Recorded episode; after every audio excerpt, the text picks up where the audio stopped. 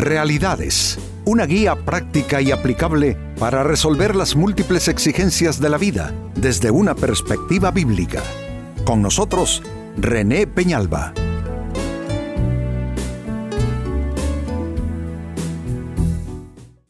Amigos de Realidades, sean todos bienvenidos. Para esta ocasión nuestro tema construye un altar de paz. La vida no es fácil y en ese sentido no hay favoritos. La vida no hace excepciones. Eh, no se trata de ser bueno, más o menos bueno, de ser malo. La Biblia, eh, la vida, perdón, se complica para todo el mundo. Y más bien lo que hace la diferencia no son las complicaciones de vida, sino más bien cómo las abordamos y cómo buscamos eh, una solución. Hay quienes tratando de resolver más terminan enredando las cosas y agravando las dificultades. Pues saben, en ocasiones lo que se requiere es, en lugar de darle continuidad al conflicto, en lugar de continuar con la guerra que se ha iniciado, ¿qué tal más bien hacer un altar de paz para nuestras vidas y si bien es cierto el mundo a nuestro alrededor no está bajo nuestro control y gobierno, al menos podemos tomar decisiones oportunas en términos de paz en nuestros corazones. Pues con eso tiene que ver nuestro tema, construye un altar de paz. En el libro de jueces en la Biblia capítulo 6 versículo 24 se lee y se refiere a Gedeón, uno de los héroes eh, antiguo testamentarios. Dice así, entonces Gedeón construyó un altar al Señor en ese lugar y lo llamó Yahvé Shalom, que significa el Señor es paz. Ese altar sigue en Ofra, en la tierra del clan de Abieser, hasta el día de hoy. Noten la permanencia de un altar de paz una vez que se construye y se establece en nuestras vidas. La Biblia nos habla de la paz de Dios que sobrepasa todo entendimiento. ¿Cuántas personas piden por paz de Dios, por paz del cielo, pero ellos mismos viven en conflicto? entonces su conflictividad como actitud lo que hace es que rechaza y resiste la paz de Dios. Eh, uno de los mensajes, no sé en qué tiempo predicado por quien les habla hoy, eh, fue titulado ah, eh, ¿Dónde poner tu paz? No encuentro lugar. Y básicamente en ese mensaje lo que planteaba era eso, gente que pide paz, pero sus actitudes eh, de conflicto lo que hacen es cerrar la puerta y rechazar y resistir la paz que ellos mismos en sus oraciones están pidiendo y están reclamando. Pues qué importante es establecer un altar de paz, al igual que Gedeón nosotros decir, Yahvé Shalom, el Señor es mi paz, y proteger ese altar y darle culto a Dios a través de ese altar. Y les aseguro amigos que las cosas van a cambiar ostensiblemente, significativamente, porque contra la paz de Dios que sobrepasa todo entendimiento no hay enemigo, no hay ejército enemigo ni hay malignidad que pueda destruir la paz de Dios, excepto la persona misma la persona que ha sido depositaria de esa paz, la persona que ha sido receptora de esa paz, la persona que ha construido altar de paz, ella es la que puede destruir ese altar. Así es que es una buena escritura, es un magnífico ejemplo. Alrededor de nuestro tema construye un altar de paz. La gran pregunta a continuación, ¿y cómo hacerlo? cómo construir un altar de paz en tu escenario de vida, tu escenario de relaciones, en tu trabajo, allí donde tú resides, en medio de lo que son las eh, interacciones diversas que tienes, cómo construir un altar de paz. Atención a lo que sigue. La primera manera cómo puedes construir un altar de paz es mejorando la actitud que tienes para con tu prójimo. Eso es lo primero mejorar la actitud para con tu prójimo. Eso significa, amigos, recortar las aristas de la conflictividad. Hay gente demasiado resentida, hay gente que se disgusta con mucha facilidad, hay gente que con una mirada o con que le nieguen el saludo basta para entrar en una guerra con otras personas. Amigos, necesitamos, necesitamos eh, rebajar esas aristas. Necesitamos hacer un recorte allí y adoptar una actitud, yo diría, más reconciliada con la gente que nos rodea. Y entendamos esto, ¿eh? cuando hablo de reconciliación, no necesariamente estoy diciendo que la gente va a contribuir. La gente vivirá como quiera o como pueda. Pero se trata de nosotros en lo personal. Pues si los demás viven empleitados, pues yo no lo haré.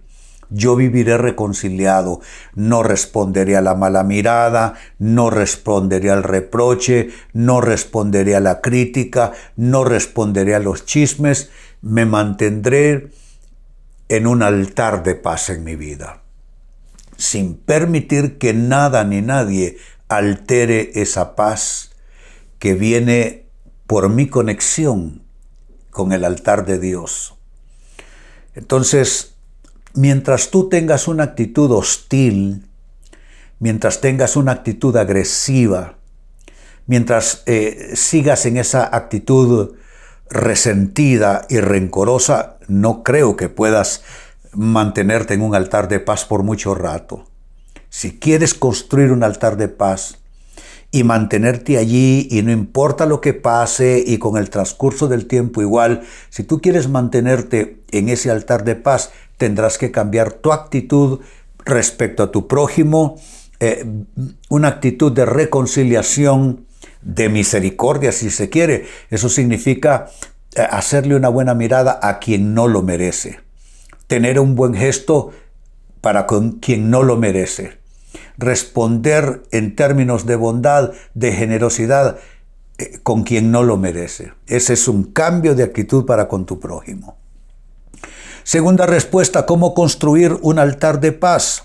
Adopta un enfoque de vida con empatía. ¿Qué es la empatía? Básicamente es ponerte en la piel ajena. Es decir, así como te duele a ti, algunas cosas pues le duele igual a la otra gente. Empatía es meterte en los zapatos de la otra persona.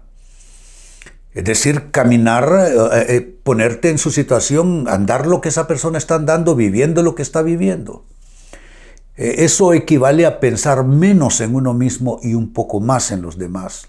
Por supuesto, esto no describe el mundo en el que vivimos. En el mundo nuestro y en la hora actual, la gente solo le importa salvar su pellejo, perdonen la expresión. Cada quien lo único que quiere es sentirse bien consigo mismo, los demás que les vaya bien. Pero necesitamos la empatía. La persona con empatía, amigos, eh, eh, goza de, paz interior, goza de una serenidad inalterable, porque el ser empático con los demás en realidad eh, te conecta con el cielo, te conecta con el corazón de Dios. Y entonces el conflicto se va, la confusión se disipa, y toda eh, lucha interior entra en una situación de paz, de reposo y de tranquilidad. Por supuesto que los costos son enormes. Miren lo que les estoy diciendo. Lo primero, cambiar de actitud para con tu prójimo. ¿Y cómo cambias? Tienes que ser empático. Que no solo te importe lo tuyo, que no solo te duela lo tuyo, que no solo te importen tus razones, que no solo te importen tus argumentos, qué tal meterte en el argumento del otro. Yo sé que eso te cae mal con solo escucharlo. Porque quizá estás sumamente convencido de que el otro está equivocado, pero ¿qué tal meterte en el argumento del otro aunque esté equivocado? ¿Qué tal meterte en la situación del otro? Se, llama empatía y tiene que ver con ponerte debajo de la piel ya no tuya, sino de las otras personas a tu alrededor. Tercera respuesta, ¿cómo construir un altar de paz? Jubílate, óyelo bien, jubílate de ser juez de los demás. Creo que eh, la única forma en que uno puede ser juez legítimamente es ser juez respecto a los actos propios. Ser un juez para mí mismo.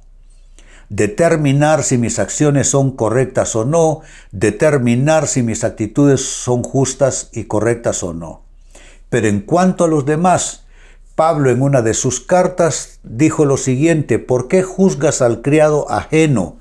Refiriéndose a tu prójimo, ¿por qué juzgas al criado ajeno si es cosa de su señor, si ese criado cae eh, o está de pie? Efectivamente así es. Tú puedes juzgar todo lo que quieras a alguien, pero si Dios lo quiere bendecir, lo va a bendecir a pesar de tus críticas a pesar de tus rechazos, de tus rencores y de tu resentimiento, porque Dios da lo que quiere a quien quiere, cuando quiere. Entonces no tiene sentido y es una pérdida de tiempo estar juzgando a los demás cuando tú ni yo somos consejeros de Dios. Dios va a hacer lo que quiera. Y si Dios quiere bendecir a esa persona que tú estás juzgando o que yo esté juzgando con dureza, pues lo va a hacer sin consultarnos eso es lo que le hace a él Dios. Entonces, eh, este es el consejo. Eh, jubilarte, ya no continuar en esa actitud, en ese enfoque de vida de ser juez de los demás. Parece descarnado de mi parte decirlo, que cada quien viva como quiera o como pueda, pero es que esa es la realidad. La gente está pavimentando su camino al cielo o su camino al infierno. Eso es decisión de cada uno y da igual los juicios que podamos emitir nosotros los humanos, porque la gente va a tener exactamente la retribución a lo que fueron sus actos y sus actitudes. Así es que jubílate de ser juez de los demás. Y número cuatro, con lo que voy concluyendo, cómo construir un altar de paz. Enfócate en lo bueno de tu prójimo. Ya sabemos, el mundo entero está bajo el maligno, ya sabemos que la cultura planetaria es una cultura de corrupción, de hedonismo, de inmoralidad, de muchos pecados y cosas que van contrarios a la palabra de Dios. Pero, ¿y Enfócate, busca algo bueno en la gente más mala, ¿por qué no? Es decir, no te, no te envenenes, no te intoxiques con esa visión patética de la vida. Eh, es que la Biblia dice que Dios no retrasa su promesa de su segunda venida, pero que Él está siendo paciente porque no quiere que la gente se pierda. Entonces Dios eh, se, ha mantenido paciente, eh, dando oportunidad para el arrepentimiento. Y óyeme entonces, si Dios da la, la oportunidad para el arrepentimiento al más vil pecador, ¿quién eres tú y quién soy yo y quiénes somos nosotros para adoptar un enfoque patético, condenatorio? Yo digo mejor tratar de ver lo bueno en la gente. Eso no significa que con eso las vamos a redimir, eh, tampoco es eh, que con eso vamos a maquillar sus maldades, pecados y defectos, pero por lo menos tú no te estás envenenando con eso. Tú enfócate en lo bueno de tu prójimo. Si no lo encuentras, pues qué pesar, pero al menos trata de hallar en toda persona con la que tú interactúas a diario eh, algo bueno para que eso eh, al menos no te, no te hunda en el cieno de la desesperanza como muchos viven. Vuelvo al texto bíblico, libro de jueces capítulo 6, verso 24, dice así, entonces Gedeón construyó un altar al Señor, es lo que tú y yo debemos hacer diariamente. Construyó un altar al Señor en ese lugar y lo llamó Yahvé Shalom, que significa el Señor es paz. Ese altar sigue en Ofra, en la tierra del clan de Abieser hasta el día de hoy. que todo altar que tú y yo construyamos, amigo, amiga, sea un altar que perdure, a pesar de los cambios de la vida, a pesar de las luchas y a pesar de las contradicciones y contrariedades, que nuestro altar de paz perdure para nuestro bienestar y para esperanza de este mundo. Pues con base a esta escritura, eh, la pregunta fue cómo construir entonces un altar de paz y te he dado cuatro fórmulas para hacerlo. Uno, mejorando tu actitud para con tu prójimo en términos generales. Dos, adoptando un enfoque de vida donde haya mucha empatía, sobre todo respecto a la gente que sufre y necesita. Tres, eh, eh, jubílate ya no más ser un juez de las conductas ajenas. Y número cuatro, cómo construir un altar de paz. Enfócate en lo bueno de las personas a tu alrededor. Amigos, con esto cierro el tema, de igual manera me despido y les recuerdo que nuestro enfoque de hoy ha sido titulado Construye un altar de paz. Hemos presentado Realidades con René Peñalba. Puede escuchar y descargar este u otro programa en renépenalba.net